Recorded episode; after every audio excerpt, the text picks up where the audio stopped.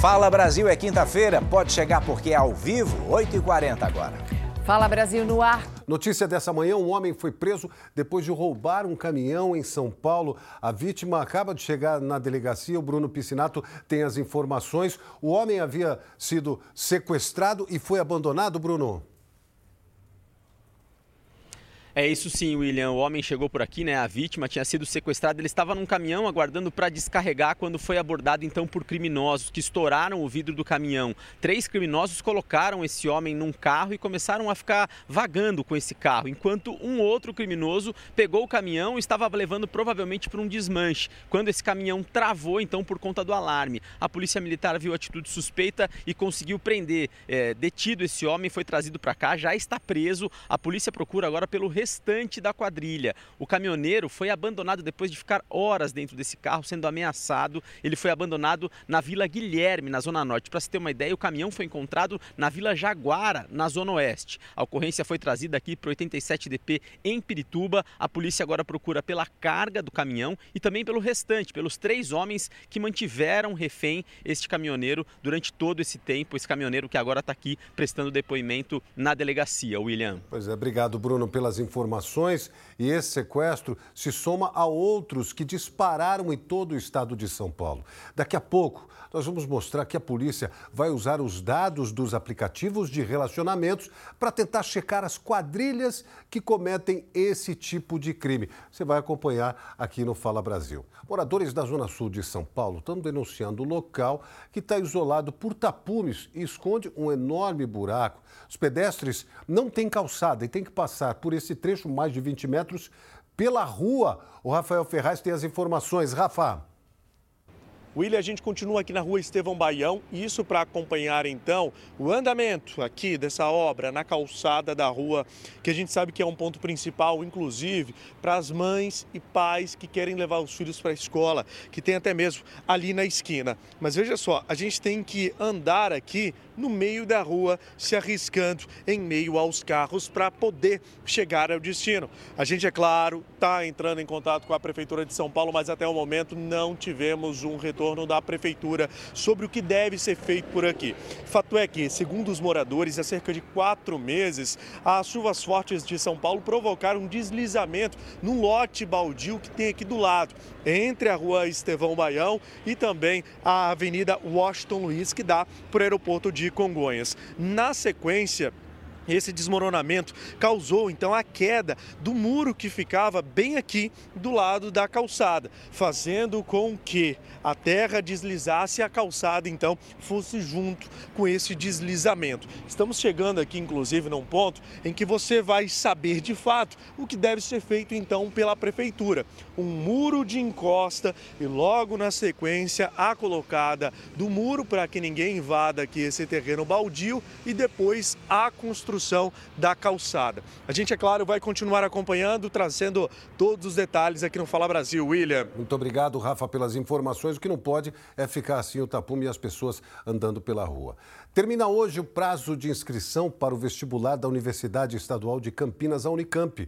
Para fazer a inscrição, é preciso entrar no site da Convesp, que aparece aqui na parte de baixo do vídeo, convesp.unicamp.br. Aí você preenche o formulário, paga a taxa, que é de 192 reais, e se preparem, porque se a inscrição for via Enem, o valor cai para 30 reais. A primeira fase de provas acontece no dia 29 de outubro. Tem um tempinho ainda para você estudar. o todo, a Unicamp, a Unicamp oferece quase 3 mil vagas distribuídas em 69 cursos. Boa sorte para você. Policiais do DEIC prenderam cinco homens por associação criminosa e lavagem de dinheiro, que teve também a participação das pessoas fazendo a denúncia, né, Marcos Leandro? É isso mesmo. Os criminosos operavam um esquema que direcionava os lucros do tráfico de drogas para capitalizar uma distribuidora de combustíveis. Os agentes cumpriram mandados de prisões na capital, em Osasco, na Grande São Paulo, Bauru, Duartina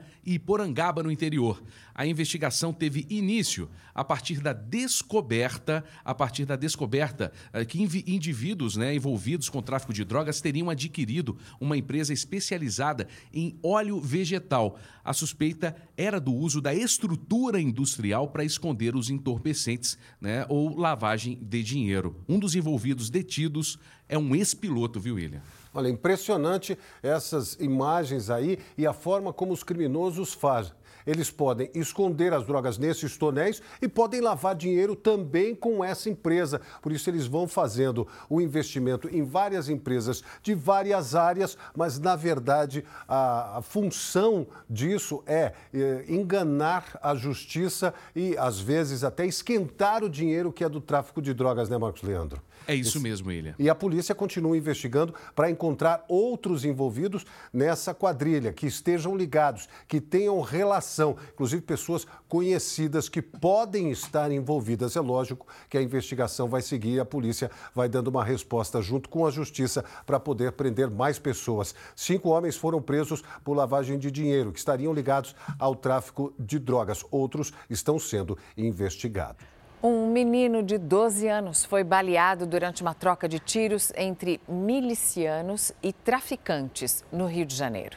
O garoto estava voltando da escola quando foi atingido pelo tiro que, por sorte, pegou apenas de raspão em uma das pernas.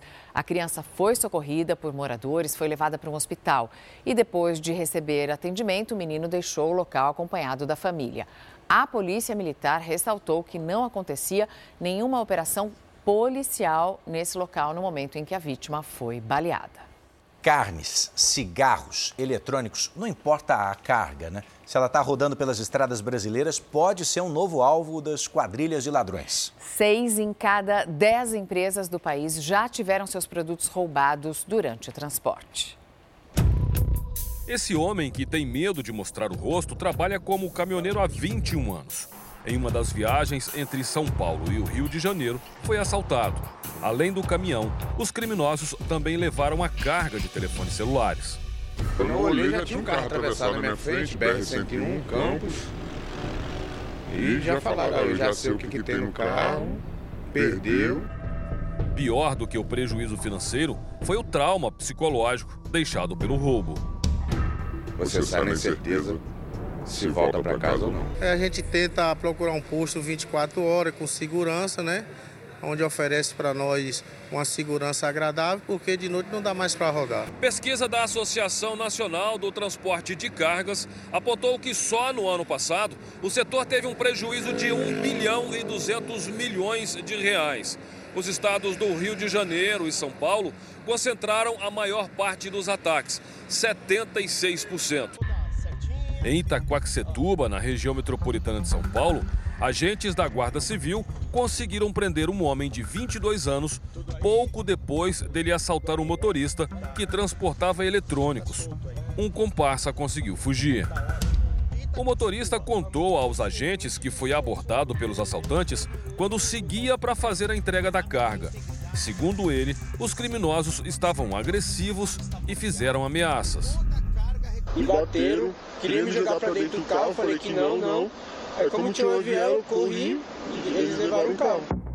Na zona norte de São Paulo, policiais civis recuperaram uma carga de carne que havia sido roubada em Osasco. Os criminosos descarregavam o caminhão quando foram surpreendidos.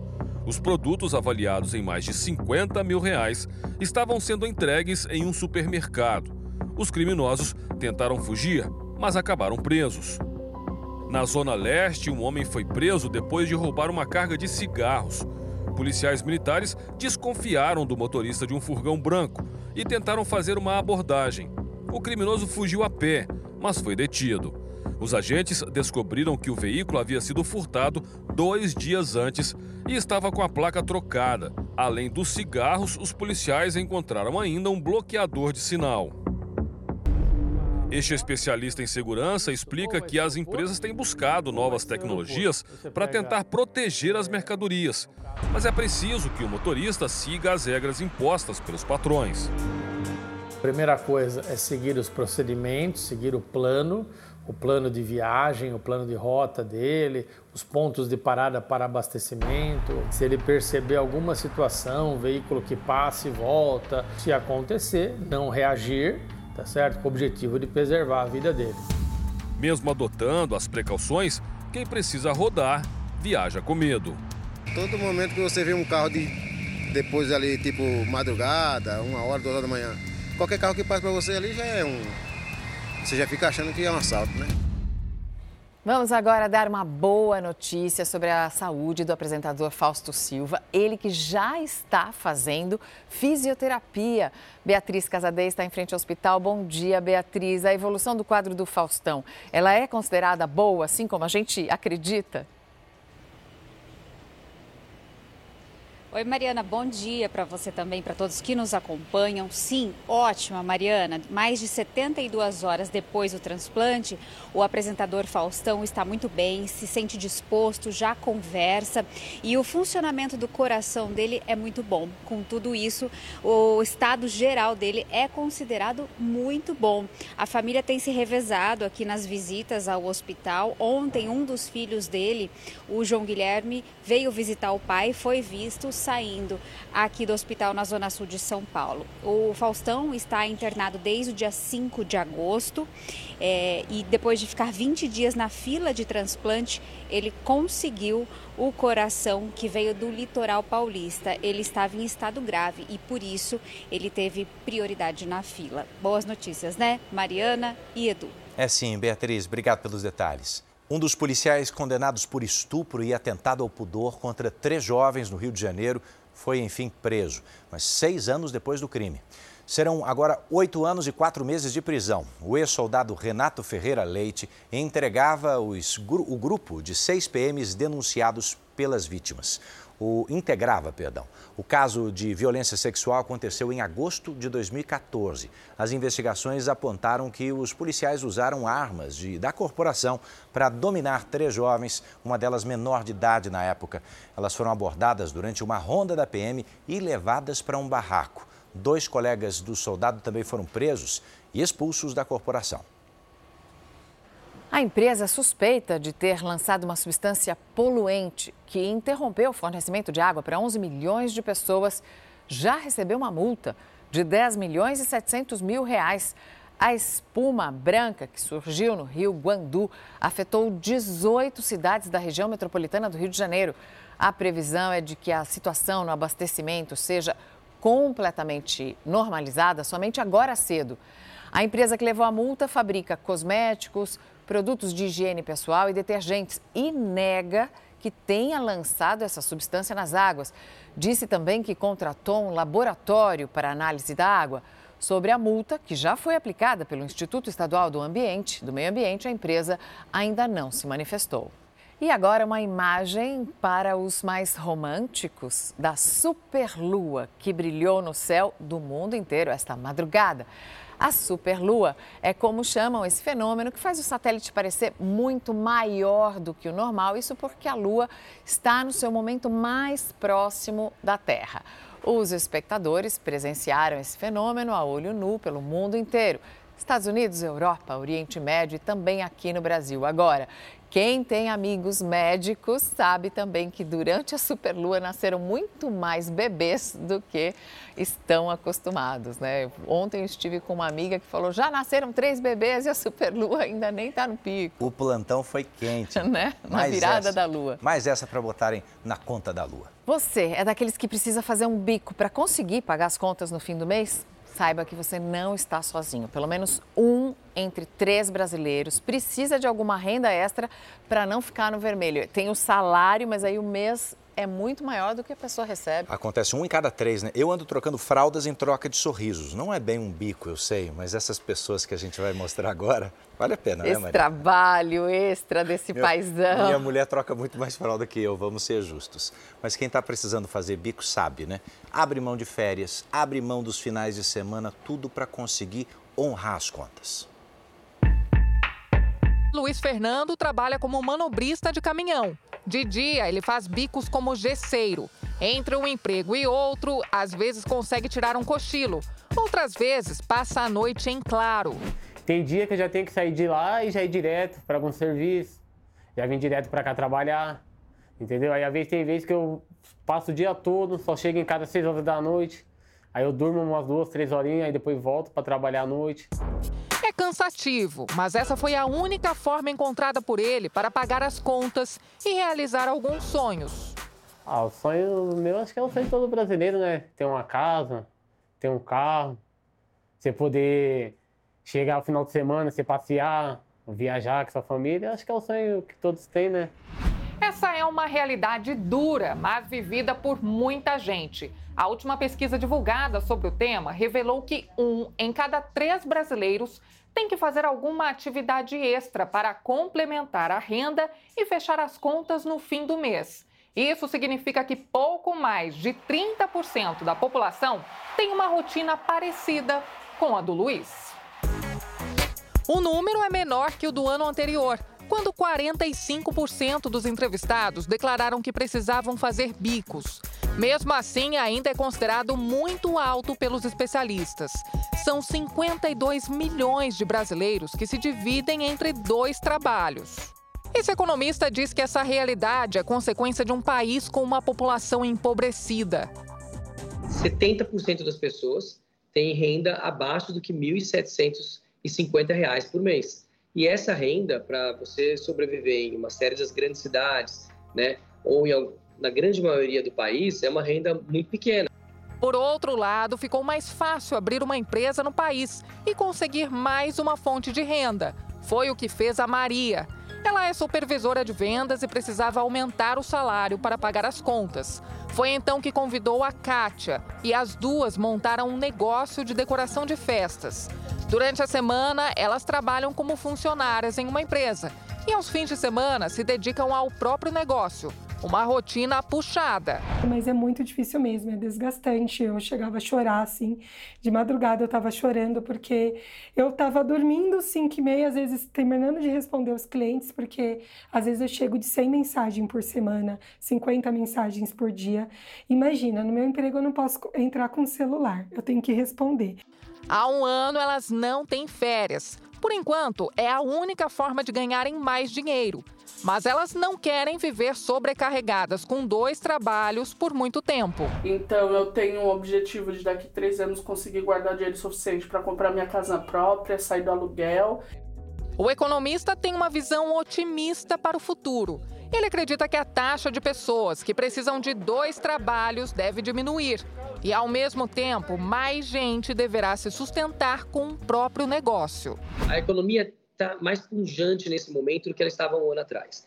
As expectativas de taxas de inflação são menores do que antes. As expectativas de crescimento da economia também são melhores do que eram há um ano atrás. E a gente acredita que o PIB cada vez vai ser um pouco maior do que a gente imaginava antes. Falando em emprego e renda, deixa eu dividir com você um número que acaba de sair, é o da taxa de desemprego no Brasil, que caiu para 7,9% no trimestre terminado agora em julho, o que representa ainda 8 milhões e 500 mil pessoas. O dado é da pesquisa nacional por amostra de domicílios contínua, que acaba de ser divulgado, como eu disse, pelo IBGE. Em relação ao trimestre uh, de fevereiro a abril, o período traz uma redução de 0,6 ponto percentual. Esse é o menor resultado tá, para o período desde 2014, quando atingiu o número de 6,7%. O quarto e penúltimo lote da restituição do imposto de renda de 2023 será pago hoje a mais de 6 milhões de contribuintes. O valor total a ser restituído é de 7 bilhões e meio de reais e o crédito é feito em conta bancária ou via Pix, de acordo com a opção que foi informada. Quem fez a declaração e não tiver o dinheiro liberado nesse penúltimo lote ainda terá uma última oportunidade a partir de 29 de setembro para receber uma restituição e caso o seu nome não apareça em nenhuma das listas, isso significa que você, contribuinte, caiu na malha fina e terá que acertar as contas com o leão. O Fala Brasil está de olho em tudo que está acontecendo na sua manhã. Então, olha, está marcado para daqui a pouco, 11 horas da manhã, na sede da Polícia Federal em Brasília, o depoimento do ex-presidente Jair Bolsonaro, da mulher dele, a ex-primeira-dama Michele Bolsonaro. A repórter Lívia Veiga está na capital federal e atualiza as informações para a gente. Lívia, bom dia. e. Oi, Edu, bom dia para você, bom dia a todos. A Polícia Federal quer saber de onde partiu a ideia de vender joias e relógios recebidos pelo então presidente Jair Bolsonaro de presente da Arábia Saudita. Para quem esses itens foram vendidos e como foi o processo de recompra e retorno de alguns desses itens aqui para o Brasil. De acordo com a lei, esses itens deveriam ser incorporados ao acervo público e não poderiam ter sido comercializados. Também prestarão depoimento hoje aqui na na sede da Polícia Federal em Brasília o tenente-coronel Mauro Cid, ex-ajudante de ordens de Bolsonaro, o pai dele, general Mauro Lourena Cid, e Fábio Weingarten, ex-secretário de comunicação da Presidência da República, além do tenente Osmar Crivellati e do coronel Marcelo Câmara, ex-assessores da Presidência da República. Também está previsto para hoje, mas na Superintendência da Polícia Federal em São Paulo, o depoimento de Frederico Assef, que foi advogado de Jair Bolsonaro. Edu e Mariana. Obrigada, Lívia. A Câmara dos Deputados aprovou o projeto que estende a desoneração da folha de pagamento de 17 setores da economia até o final de 2027. A aprovação já era consenso entre os parlamentares. O projeto recebeu apoio de 430 deputados. Apenas 17 se posicionaram contrários. A desoneração para as empresas dos 17 setores, que têm 9 milhões de trabalhadores, permite a substituição da contribuição previdenciária de 20% sobre os salários dos empregados por uma alíquota sobre a receita bruta, que varia de 1 a 4,5%. Entre os setores beneficiados está a indústria têxtil e de calçados, de proteína animal, construção civil, comunicação e transporte rodoviário. A medida está em vigor desde 2011 e perderia a validade no fim desse ano, mas foi prorrogada até o final de 2027 após a aprovação. Com certeza, esses 17 setores, eles acabam impactando todos os outros setores. Então, é fundamental é, que a Câmara mostre é, desse esse sinal de que está conectada com a importância que tem a desoneração da folha. Uma medida que garante para os setores uma perspectiva de crescimento para o futuro. A partir do ano que vem, inclusive, a expectativa é que se gere mais um milhão e meio de empregos ao longo dessa desoneração,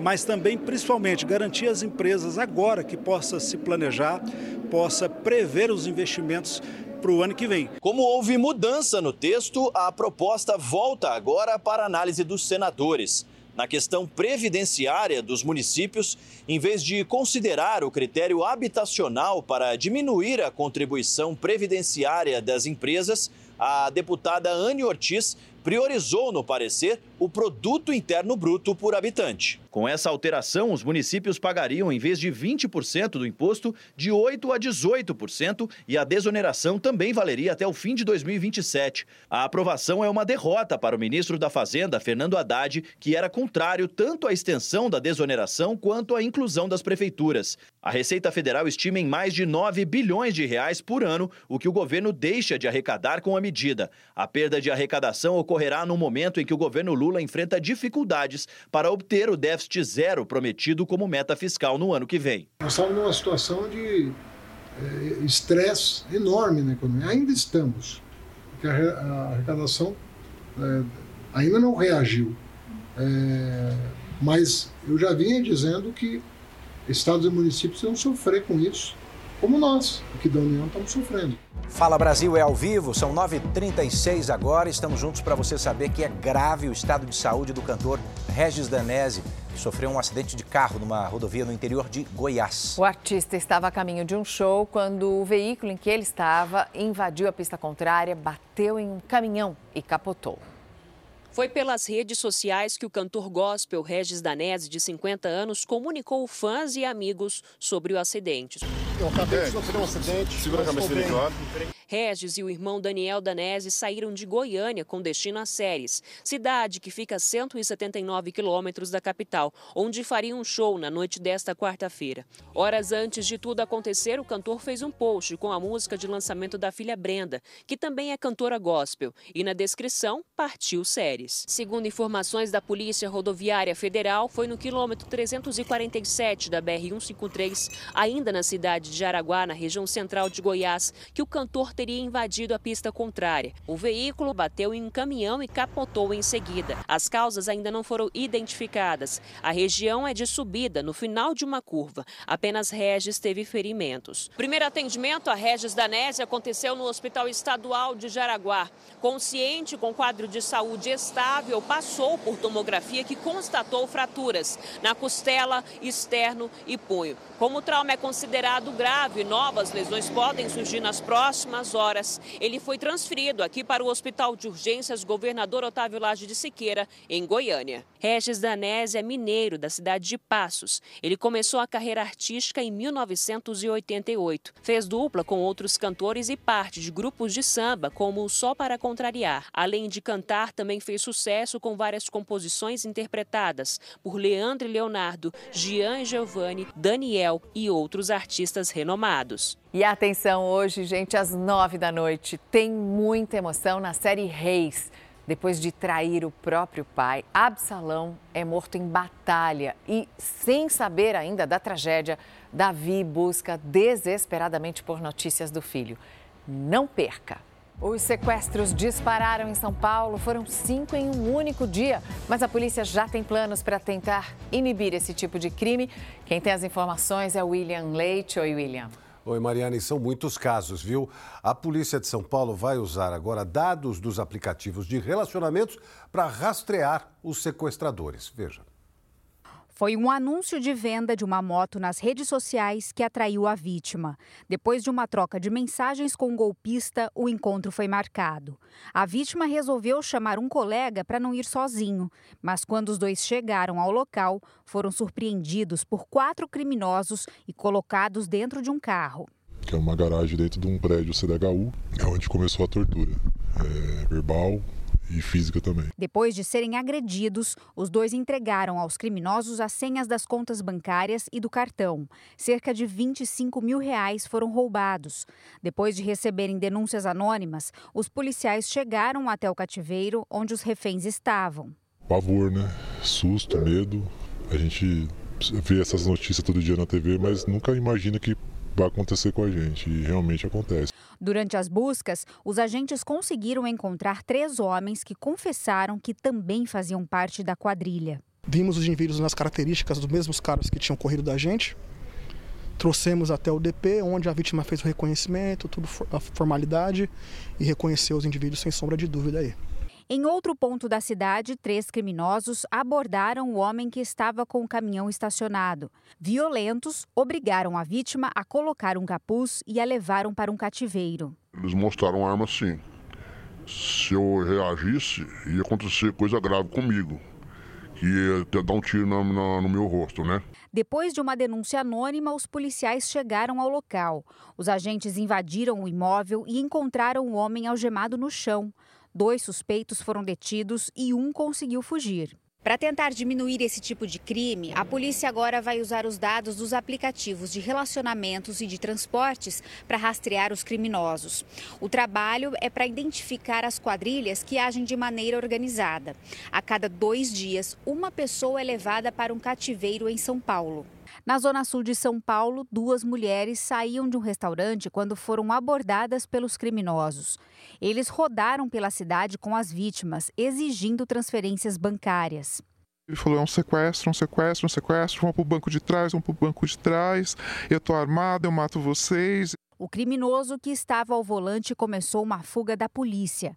Acabou perdendo o controle do carro e batendo em outro veículo. As vítimas foram libertadas muito assustadas e a dupla de criminosos encaminhada para a delegacia. Por nossa sorte, provavelmente alguém viu na rua e ligou num, num 90, descreveu o carro, inclusive deu a placa. Foi o que aconteceu com um médico na Grande São Paulo. Ele foi rendido por cinco homens e levado para um cativeiro. Os sequestradores realizaram transferências bancárias. O médico foi encontrado e liberado sem ferimentos. Um indivíduo foi preso nessa atuação e um segundo indivíduo que estava também no, no delito, ele acabou entrando em confronto com a equipe de rota e faleceu. Além da investigação dos aplicativos, a denúncia sempre é bem-vinda e muito importante. A polícia vai investigar duas mortes em albergues da Prefeitura em São Paulo. Rafael Ferraz tem as informações. Rafa.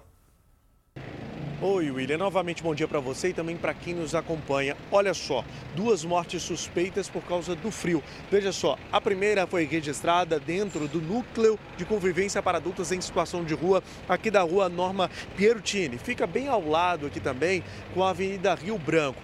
A diretora da unidade acabou ligando aí para o SAMU. É, o SAMU veio até aqui, um médico então constatou a morte ainda no local. Só que como forma de protocolo, ainda mantém um corpo lá dentro por causa da perícia da Polícia Civil, que vai então apurar todas as causas reais. Também teve uma outra morte aqui na calçada deste núcleo, tá? Bem de trás desse caminhão que parou aqui agora no nosso ao vivo. Este homem, segundo o, a polícia militar, ele estava dormindo aqui durante a noite. Quando passou por muito frio, essa é a principal suspeita. E aí ele não suportou então esse frio intenso da madrugada paulistana e acabou vindo a óbito. Polícia então movimentando por aqui na região para fazer então esta proteção para a Polícia Civil quando chegar a apurar as verdadeiras causas destas duas mortes. A gente, é claro, vai continuar acompanhando, William. Obrigado, Rafa, pelas informações. Ótimo dia para você. Novidade no transporte público de São Paulo: um trem expresso vai sair da estação Barra Funda com destino ao aeroporto de Guarulhos a partir de amanhã. Mas hoje já tem viagem, né, Paola? Como é que vai funcionar esse trem, hein? Bom dia mais uma vez.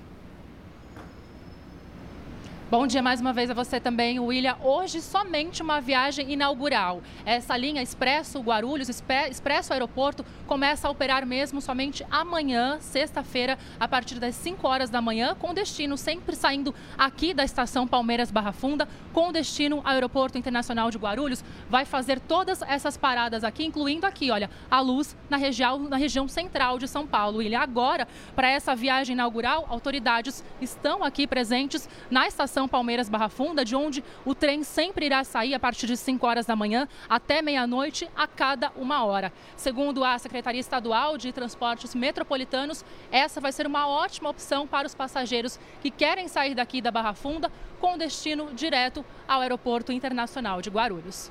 William. Obrigado, Paula, pelas informações. Uma boa viagem, especialmente para quem vai utilizar o transporte para fazer a sua viagem internacional, porque ela vai até o Aeroporto Internacional de Guarulhos. A gente continua acompanhando e a Paula Viana fazendo a sua viagem inaugural ali. Fala Brasil está terminando desejando uma excelente quinta para você. Fique agora com Hoje em Dia. Oi, César. Bom dia. Bom dia, Mariana Edu. Hoje não é apenas uma quinta-feira, hoje é o quê? É o dia da superlua? Já é véspera de sexta. Exato, é isso. exatamente. É Com isso. superlua. Com superlua. Uma ótima quinta-feira, véspera de sexta para vocês, abençoada, Amém. bom descanso. Obrigado pela companhia, beijos e até amanhã, se Deus quiser.